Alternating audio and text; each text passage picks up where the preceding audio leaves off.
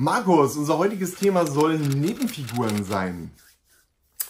Ähm, Nebenfiguren, ähm, wofür brauche ich, wie viele brauche ich und brauche ich sie überhaupt? Äh, wie sieht's bei dir aus, wenn du an deinen Roman, an die Planung deines Romans gehst? Ähm, entwirfst du da schon die Nebenfiguren? Machst du das irgendwann später? Wie sieht es bei dir aus? Teils, teils. Teils, teils, okay, das ist eine super Antwort. Ja, na, das hängt, das, ähm, hängt, das hängt davon ab. Ich hätte genau dasselbe gesagt. das hängt davon ab. Ähm, es gibt Figuren, die äh, Nebenfiguren, die sind sehr wichtig. Ja. Ähm, dazu zählen für mich zum Beispiel der Handlanger des Schurken, wenn ich dann, wenn er dann einen hat. Mhm. Und äh, zum Beispiel aber halt eben auch die Entwicklungsfigur des Helden. Also kennt man auch so als Sidekick oder als äh, Beziehungsfigur ja. oder wie auch immer. Ja. Also eine Warum Entwicklungsfigur? Äh, ja, weil diese Figur eine ganz besondere Bedeutung für die Entwicklung des äh, Helden halt eben hat. Wir haben ja schon in der letzten Folge, wo es um Helden und Schurken ging, mhm. ähm, über den Helden geredet und darüber, dass er halt eben die Figur im Roman ist, die die größte Entwicklung durchmacht. Und es wäre ziemlich langweilig, äh, wenn diese Figur das alles irgendwie alleine mit sich ausmachen müsste. Das heißt, sie braucht mindestens jemand, mit dem sie irgendwie mal ein bisschen reden kann oder so. Und äh, bestenfalls natürlich auch jemand, der nicht nur mit ihr redet, sondern ihr dabei auch noch kluge Ratschläge gibt oder auch tatkräftig ihr dabei hilft, ihre Entwicklung äh, durchzuführen. Und das ist dann halt eben die Entwicklungsfigur. Ja. Ähm, wobei, wobei das meiner Erfahrung nach muss das, muss das nicht immer sein, dass man, was man ähm, sonst als Sidekick versteht. Hm. Nebenfigur, ähm, es gibt sogar Romane, wo der Schurke in gewisser Weise als Entwicklungsfigur funktioniert. Ähm, häufig ist es aber genau so, wie du gesagt hast, ähm, dass es, ein, dass es einen weisen Ratgeber oder einen kumpelhaften Freund gibt, der mit dem Roman, äh, der mit der Hauptfigur durch den Roman zieht und dann im entscheidenden Moment die Entwicklung der, der Figur ähm, einleitet oder unterstützt.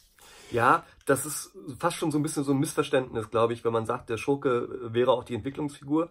Natürlich hilft der Schurke oder führt der Schurke im gewissen Sinne dazu, dass der Held sich entwickeln muss, weil er ja praktisch, wie soll ich sagen, derjenige ist, der die Hürden aufbaut oder dem Helden das Stöckchen hinhält, über das er springen muss, sage ich mal. Und deswegen ist er natürlich auch in gewisser Weise der Auslöser oder zumindest der Katalysator für die Entwicklung. Aber meistens hat man halt eben doch noch eine andere Figur, ja. die häufig Freund oder Freundin des Helden oder der Heldin ist, ähm, aber das auch nicht sein muss. Also das kann auch eine ganz andere, das kann ein strenger Vorgesetzter sein, ein, ein verhasster Trainer oder was auch immer. Ja. Ähm, okay, haben wir eigentlich schon die wichtigste Nebenfigur abgehandelt, die es auch in, ja, ich will nicht sagen in jedem Roman, aber in sehr, sehr vielen Romanen oder in sehr, sehr vielen Filmen gibt. Ja. Das ist auch eine Figur, ich glaube, da arbeiten wir beide ähnlich, die schon beinahe bei der Entwicklung der Hauptfigur mit entsteht. Mhm. Einfach, einfach dadurch, dass man sich halt Gedanken, Entschuldigung, über die Biografie des Helden macht und da taucht dann früher oder später auch jemand auf, der im Roman eine wichtige Rolle, ähm, äh, der im Roman eine wichtige Rolle inne hat. Ähm, es gibt ja verschiedene Schreibtheorien und da ähm, gibt es auch verschiedene Modelle für Figuren, äh, für Nebenfiguren. Wir wollen es jetzt, denke ich, glaube ich, nur am Rande abhandeln, weil unsere Folge soll ja, glaube ich, nicht zwei Stunden lang werden oder doch, ich weiß es nicht so genau. Na gut, versuchen wir es so in 20 Minuten abzuhandeln heute. Ähm, typische, typische Nebenfiguren, die in vielen Romanen auftauchen, sind zum Beispiel ein weiser Ratgeber, der dem Held beiseite steht. Das wäre zum Beispiel Obi-Wan Kenobi in Star Wars. Ähm, dann gibt oder, es in viel, hm? Oder Alfred bei Batman. Oder Alfred bei Batman. Tante May bei Spider-Man. Warum fallen mir jetzt ja. super Beispiele ein? Egal. Ja. ähm, was gibt's noch? Es ähm, äh, fällt dir irgendwas ein, Nebenfiguren, Nebenfigurentypen, die du in ganz vielen Romanen hast oder die dir in Romanen immer wieder auffallen? Ähm, ja, recht populär ist noch der Waffenmeister. Ja, das wäre jetzt auch was, was ich im Hinterkopf gehabt hätte. Mir ist bloß aus Romanen kein. Ah, Q aus äh, James Bond. Genau, natürlich. zum Beispiel. Ähm, ja, äh, dazu sage ich oh. noch was. Ja, dann natürlich, dann natürlich eine Nebenfigur, die ähm, die in den letzten Jahren so ein bisschen in die Kritik gekommen ist in vielen Romanen. Aha. Das ist so, ja, das ist so das blonde Anhängsel, um es mal ganz klischeehaft zu sagen, ähm, wie man es aus den Filmen in den 60er Jahren kennt, irgendwie so die, die Geliebte oder in moderneren Filmen der Geliebte. Love ähm, Interest.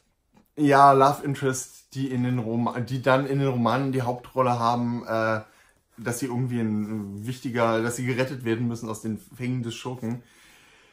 Da merkt man auch so ein bisschen die, die Problematik von Nebenfiguren und Genres von Nebenfiguren oder Kategorien von Nebenfiguren, ähm, dass die natürlich immer so ein bisschen die Gefahr beinhalten, dass man da in Archetypen abgleitet. Ja. Und das ist auch etwas, das ist auch etwas, wo man sich äh, bei Nebenfiguren, je nachdem welchen Stellenwert sie im Roman haben, natürlich hüten muss. Ne? Wenn ich jetzt, äh, wenn ich jetzt irgendwie eine Figur habe, die vielleicht einen Auftritt in Anführungszeichen von zwei Seiten hat, ähm, dann komme ich da vielleicht auch mit einem Stereotyp oder mit einer eher stereotypen Figur durch. Ganz einfach, weil es mir da hilft. Ich muss die Figur nicht lang beschreiben. Ähm, ich nehme etwas, was dem Leser vertraut ist, kann es schnell auf die Bühne bringen und schnell wieder runterzerren. Ähm, je wichtiger eine Nebenfigur in meinem Roman wird, desto mehr Tiefe brauche ich aber auch für meine Nebenfiguren. Das heißt, die Nebenfiguren werden dann immer mehr dem Helden ähnlich. Und in der Ausarbeitung sieht es bei mir dann auch so aus, dass ich mir dafür ähm, wesentlich mehr Zeit nehme für die Nebenfiguren. Ne? Ich weiß, ähm, du, du, äh, manch einer und du äh, unterteilt das dann gerne so in Nebenfiguren und Statisten. Mhm. Statisten, das, was ich eben gesagt habe. Eine Nebenfigur, die kurz auftaucht, schnell wieder von der Bühne gezerrt wird. Oder halt Nebenfiguren, die ähm, fast so viel Screentime haben wie der Held selbst. Mhm. Ja, ähm, ich äh, hab, würde da gar nicht so eine große Angst vor Klischees haben, um ehrlich zu sein. Also es stimmt natürlich, was du sagst, ne? Man muss aufpassen da, also äh, gerade diese, diese typische Damsel in Distress, ne? Also die, die, ja. das, das blonde Mädchen, das nur dazu da ist, damit der Held einen Grund hat, ähm, äh, jemanden zu retten und in Aktion zu treten. Davor sollte man sich natürlich unbedingt hüten, aus verschiedenen Gründen, ähm, aber auch schlichtweg einfach, weil es langweilig ist, weil man es schon tausendmal gesehen hat. Ja. Aber, wie du schon gerade gesagt hast, bei Statisten oder Randfiguren, da würde ich, äh, ja, da würde ich nicht so eine große Angst davor haben, in Klischees abzurutschen. Denn, wie du schon gerade gesagt hast, wenn es eine Figur ist, die nur für ein oder zwei Seiten oder nur für ein paar Sätze oder so auftaucht, dann, ähm, ja, finde ich es gar nicht so schlecht, auch sich da so ein bisschen den, ja, althergebrachten Stereotypen irgendwie zu bedienen. Denn der Leser muss oder soll sich ja mit dieser Figur nicht großartig beschäftigen. Ganz ne? genau. Sondern sie erfüllt nur eine Funktion im Plot, ähm, welche auch immer. Und äh, diese Funktion sollte sie so gut wie möglich erfüllen. Ähm, da eine Sache, die ich bei bei Haupt- und Nebenfiguren nicht unbedingt im, im, Auge haben würde, dass sie nur die, eine, eine Funktion erfüllen. Sie sollten noch mehr tun. Aber äh, bei Randfiguren ist es schon so, dass sie eine Funktion erfüllen und dann können die auch ruhig klischeehaft sein, denn das erleichtert dem Leser die Orientierung unter Umständen. Wenn einem ja. was super Originelles einfällt, was auch gleichzeitig die Orientierung des Lesers nicht erschwert, dann ist es natürlich auch gut. Aber da würde ich im Zweifelsfall lieber mir nicht so viel Mühe geben, in Anführungsstrichen. Also nicht so intensiv dran arbeiten, denn es kann dann auch schnell zu Verwirrungen führen, beziehungsweise, ähm, ja, haben wir auch schon mal äh, gehabt, dieses Phänomen, dass plötzlich Randfiguren super interessant auch für den Autor irgendwie werden und dann äh, hat man zumindest das Problem, dass man sich was konzeptionell wieder einfallen lassen muss für seinen Roman. Ja, Mhm. Guter Hinweis, ich wollte gerade in ähnliche Richtung kommen.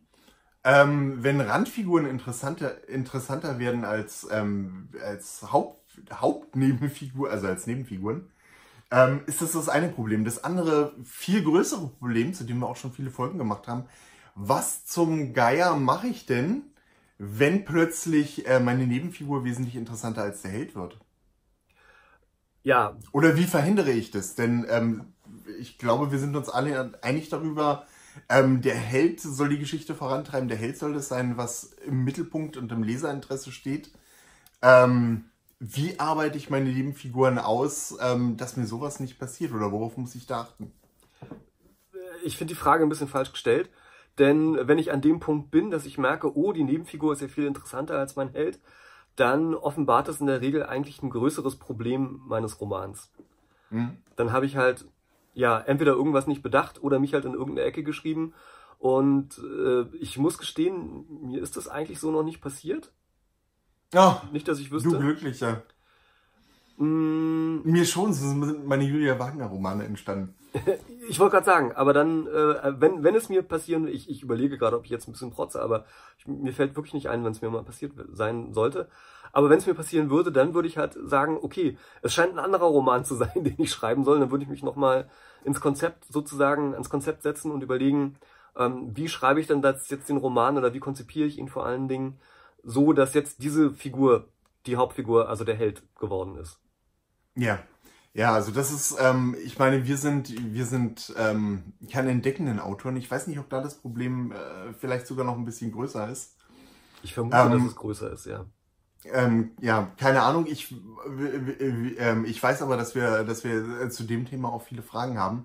Ja. Ähm, bei uns ist es einfach so, dass ähm, wenn man einen Roman, wenn man den Roman sorgfältig plant, dann ist es etwas, was in seltenen Fällen passiert. Ne? Es ist natürlich, ist natürlich so, dass man vielleicht bei Nebenfiguren erstmal mehr Freiheiten hat oder ähm, äh, dass einem da einfach ein Geistesblitz überfällt. Aber es ist natürlich so, die, die äh, meiste Screenzeit, die meiste, die meiste Entwicklung, die spannenden Dinge, die sollen natürlich alle dem Helden passieren. Und da muss man natürlich, wenn man seinen Roman plant, darauf achten, wenn man den merkt, das funktioniert nicht mehr, muss man halt genauso wie Markus eben ähm, gesagt hat, entweder gucken, okay, sollte ich dann vielleicht besser einen anderen Roman schreiben?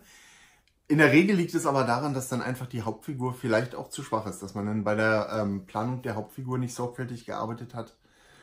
Ähm, und dass eher das Problem ist, dass, die, dass an der Hauptfigur was liegt, äh, oder dass man, dass man Fehler bei der Planung der Hauptfigur gemacht hat, als bei den Nebenfiguren. Denn es ist überhaupt nichts dagegen zu sagen, dass Nebenfiguren toll und ähm, überraschend und spannend sind, ganz im Gegenteil. Im Gegenteil, ja, im Gegenteil. Natürlich, Davon leben Romane ja auch. Ja, natürlich will ich mich nicht beim Schreiben zurückhalten und sagen, okay, ich hab, ähm, mein Held ist so lala und deswegen sind alle Figuren irgendwie langweilig. Mache ich alle Figuren extra langweilig, damit es nicht so auffällt. Ne? Nein, das wäre natürlich Quatsch. Mir ist gerade eingefallen oder aufgefallen, während du geredet hast, warum ich dieses Problem bisher eigentlich noch nicht hatte. Mhm. Es liegt nicht daran, dass ich ein so brillanter Autor bin, sondern es liegt daran, was ich gerne lese und was ich gerne mag. Und ja. ich mag halt eben nicht gerne Ensemble-Romane, also Romane, die ein großes Potpourri an Figuren haben. Und äh, einer der Gründe, warum ich mit Game of Thrones nicht klarkomme, äh, weil mir das einfach zu viele Figuren sind. Und man merkt ja zum Beispiel auch äh, bei Tolkien, ne, äh, beim Herrn der Ringe, äh, ich glaube, es ist kein Zufall, dass, äh, dass die Ringgemeinschaft sich in zwei Teile teilt irgendwann, äh, in der Mitte, ungefähr in der Mitte des Romans. Äh, weil Tolkien wahrscheinlich selber gemerkt hat, sein Cast ist so groß geworden, er hat so viele Figuren, äh, er kann die gar nicht mehr so in einer Szene oder in einem Erzählstrang so einfach irgendwie abhandeln. Deswegen mhm. musste er wahrscheinlich die ganze Sache irgendwie aufteilen. Ich weiß es nicht genau, aber das könnte so einer der Gründe halt irgendwie sein dafür. Ne? Und ja. ähm, ja, also darüber muss ich mir auch im Klaren sein. Je mehr Figuren, je mehr Nebenfiguren mein Roman hat, desto komplizierter wird die ganze Sache. Denn die müssen ja auch irgendwie bedient werden. Also die müssen ja auch Zeit haben um Roman, also Seitenzahlen. Und das wird halt schwierig und das mag ich einfach auch nicht. Und deswegen habe ich mich ja beispielsweise bei meinen Keltin-Romanen auf äh, die Ich-Perspektive eingeschossen. Und wenn man das schon mal macht, also wenn man die Ich-Perspektive hat, dann ist man eigentlich quasi gezwungen, sich auf den Helden zu konzentrieren, weil er ja gleichzeitig auch quasi der Erzähler ähm, der mhm. oder die einzelne einzige Perspektivfigur des Romans halt irgendwie ist und damit verengt man sozusagen den Blinkwinkel schon. Äh, und auch bei Entfesselter Tod ist das, dreht sich eigentlich das Ganze, also ich kann es jetzt in Worten, äh, in, in, Zahlen gar nicht so genau sagen, aber ich vermute mal 90 Prozent des Romans werden aus der Perspektive des Helden da erzählt, weil ich das einfach gerne mag. Also ich mag diese Konzentration. Ich mag es gerne im Roman eine Figur sehr ausführlich näher gebracht zu bekommen oder äh, mit einer Figur mich zu identifizieren und äh, das Geschehen aus ihrem Blickwinkel zu erleben. Und dann stellt sich das Problem halt irgendwie gar nicht. Und ich würde, deswegen führe ich das gerade so ein bisschen aus, ich würde eigentlich jedem, der zumindest seinen ersten Roman schreibt, auch dazu raten, äh, sich genau dieser Technik zu bedienen oder genau so seinen Roman zu konzipieren, weil alles andere wirklich viel Erfahrung, viel Fingerspitzengefühl und im Zweifelsfall am Ende sehr viel Überarbeitung ähm, erfordert. Ja, es ist auch so, ähm, äh, man, man will ja mit den Nebenfiguren auch ein bisschen was machen und die Nebenfiguren auch mit Leben erfüllen. Richtig. Und dafür ist es auch notwendig, dass sie im Roman auch ein bisschen Möglichkeit haben, sich zu entfalten. Das heißt, wenn ich einen Cast mit 20 wichtigen Nebenfiguren habe, kann ich mir an äh, fünf Fingern abzählen, dass diese 20 wichtigen Nebenfiguren vermutlich auf meinem 300-Seiten-Roman nicht so viel Platz haben werden. Oder es wird halt ein 1200-Seiten-Roman. Oder es wird dann eben der 1200-Seiten-Roman, genau aus dem Grund versuche ich ähm, bei der Planung, und ich weiß, du machst das auch nicht anders, ähm, mit möglichst wenig Figuren möglichst viel zu machen. Genau. Das heißt, ähm, meine Nebenfiguren sind ja da, um in der Handlung irgendwelche Aufgaben zu erfüllen. Und da ist es dann sinnvoll, wenn man Nebenfiguren hat, die man halt nicht nur in einer Szene auftauchen lässt, sondern die dann möglichst viel Platz auch im Roman haben. Das gibt ihnen die Möglichkeit, sich zu entfalten, macht es für mich als Autor leichter und als Leser, so wie ich als Leser gestrickt bin, mag ich es auch gerne, ähm, wenn ich mit den Nebenfiguren ein bisschen vertraut bin und wenn ich nicht das Problem habe, dass es bei manchen Romanen gibt, dass es dann so viele Nebenfiguren sind, dass ich sie mir nicht mehr merken kann und ich dann plötzlich alle drei Seiten habe, einen Namen habe, der auftaucht und wo ich dann erstmal eh, überlegen muss, hey, wer war denn das jetzt überhaupt? Ja. Das ist auch ganz, ganz wichtig, wenn man daran äh, geht, Nebenfiguren zu entwerfen und seine Handlung für den Roman zu entwerfen. Dass man die Nebenfiguren so unverwechselbar macht, Ja. sowohl vom Auftreten her als auch von den Namen her, also von ganz banalen Dingen wie dem Namen, äh, dass mein Leser sie sofort erkennt, wenn ich sie auftauchen lasse. Da Noch ein Punkt, der, ja, hm? Da gibt's den schönen Tipp oder so eine, so eine Faustregel, sage ich mal, die immer wieder herumgeistert, dass man sagt, äh, jede Figur in einem Roman sollte einen Namen haben, der mit einem anderen Buchstaben anfängt. ja, Ne? Also man sollte nicht Anton und Albert haben, außer, weiß ich nicht, Anton und Albert sind ein Zwillingspaar, bei dem es sowieso keinen Unterschied macht, ob man sie unterscheiden man, kann oder man nicht. will vielleicht auch mit der Ähnlichkeit der Namen dann noch einen besonderen Effekt erreichen. Richtig, also das äh, ist eher so Comedy-mäßig, würde ich sagen. Äh, wenn man halt ständig irgendwie hat, so weiß ich nicht, Ja. wer bist du? Bist du Albert? Bist du Anton? Weiß ich nicht. Also das, Ja. das wäre so die einzige Ausnahme, die mir einfallen würde halt. Ähm, ansonsten sollte man, oder ist es so eine Faustregel, dass man sagt, jede Figur im Roman sollte mit einem anderen Buchstaben zumindest anfangen und halt eben auch, äh, ansonsten sollten die nicht zu ähnlich sein, die, die Namen, denn dann fällt es Lesern wesentlich leichter, ähm, ja, äh, die einfach auseinanderzuhalten. Ne? Ja, ähm, ganz wichtiges, ganz wichtiger Punkt in diesem Fall, eine Falle oder ein Problem, ähm, bei dem ich mich meinen ersten Roman gegenüber sah. Dialoge. Mhm. Nebenfiguren, Hauptfiguren und Dialoge. Wenn ich da Szenen habe, äh, Fantasy-Roman, mein Held zieht mit fünf Gefährten durch die Landschaft und dann kommen sie an irgendeine Szene, wo ein Dialog mit einem Brückentroll stattfindet. Mhm. Und plötzlich, ähm, plötzlich reden fünf Leute durcheinander. Und ich als Autor habe das Problem, dass ich dann in jedem Satz sagte Karl, sagte Fred, sagte Elf, weiß ich nicht, schreiben muss. Ähm, auch das wird dann sehr, sehr unübersichtlich. Insofern nochmal das Plädoyer für wenig Nebenfiguren. Das macht es mir und das macht es dem Leser wesentlich einfacher. Ja, und äh, es kommt ein anderer Aspekt, der eigentlich der wichtigste ist, den hätten wir an den Anfang stellen sollen, ins Spiel. Ähm, meiner Überzeugung nach zumindest sind es die Figuren, die einen Roman auch ausmachen. Also ich weiß, wir sind beide auch relativ plotorientierte Autoren. Ich liebe interessante, spannende Plots, mysteriöse Plots, die voller ähm, überraschender Wendung stecken und so weiter. Aber ich glaube, bin der felsenfesten Überzeugung, das, was Lesern am Ende im, im Kopf bleibt, das sind die Figuren. Äh, Und wir sind einfach auch auch als Menschen so. Also wir, wir erinnern uns halt lieber oder besser an, an Menschen als an Handlungen. Ne? Also wer an seine Schulzeit zurückdenkt, äh, der wird sich wahrscheinlich nicht mehr an jede einzelne Deutschstunde erinnern können, aber er wird sich mit garantiert äh, an die meisten Deutschlehrer noch erinnern, die er in seinem Leben irgendwie hatte. Also wir merken uns eher Menschen, eher Figuren. Und es kommt halt darauf an, dass man, dass der Leser eine Beziehung zu diesen Figuren entwickeln kann. Und das ist ja auch so der Grund, warum Leute gerne Serien lesen und zu Serien auch gerne immer wieder zurückkehren, weil sie halt eben gerne den Figuren wieder begegnen wollen, die sie halt Ja. lieb und gern gewonnen haben, zu denen sie eine Beziehung aufgebaut haben. Äh, Terry Pratchett, ich gebe immer gerne an dieser Stelle dieses Beispiel, hat das mal so angeführt, dass er gesagt hat, ähm, er kriegt halt, oder er bekam, ist er leider tot, immer wieder äh, äh, Aufforderungen von Lesern so, mach doch mal wieder einen Roman mit Rincewind, mach doch wieder mal einen Roman mit Oma Wetterwachs oder so. Äh, er hat aber nie einen, einen, einen Brief bekommen ähm, von einem Leser, der gesagt hat, mach doch mal einen Roman, in dem du die Problematiken der modernen Telekommunikation in einer Fantasy-Welt aufgreifst oder sowas. Ne? Also ähm, man merkt also Thema, äh, Plot und so weiter und so fort, Setting, das sind alles wichtige Punkte. Ich will nicht sagen, dass die unwichtig sind. Ähm, aber das wirklich Große, was den Leuten nachher am Ende äh, im Kopf hängen bleibt, das sind die Figuren. Und deswegen sollte man sich mit ihnen meiner Ansicht nach einem aller, allermeisten Mühe geben. Ja. Ja. So, wieder eine Folge abgehakt, Markus. ja, Ja. du sagst es immer so, als wäre das, wäre das irgendwie ein hartes Stück Arbeit für dich gewesen. Auf jeden Fall, auf jeden Fall. Es ist immer, es ist immer ein hartes Stück Arbeit, ähm, so ein Thema auf eine Folge zu komprimieren, weil mir Das noch ganz wahr. viele Sachen im Kopf durchgehen. Äh, und vor dem Hintergrund habe ich auch eine Aufgabe fürs nächste Mal. Das ist sehr schön. Ich habe nämlich gerade, während du geredet hast, habe ich überlegt, oh Gott, mir fällt nichts ein. Was können wir, was können wir unseren Zuschauern bloß äh, aufgeben für die nächste Folge? Und da ist mir was eingefallen, was finde ich eine ganz gute Übung ist. Mhm. Ähm, für mich ist es bei Nebenfiguren immer schwierig, sie. Ähm, also ich habe ganz, ganz viele Ideen, wenn ich Nebenfiguren entwickle. Unheimlich viele Ideen. Äh, das Problem ist, diese Ideen, die ich dann vielleicht auch ausgearbeitet habe für die Nebenfiguren, auch in den Roman unterzubringen. Mhm. Ohne dass ich plötzlich den Roman sprengen. Mhm.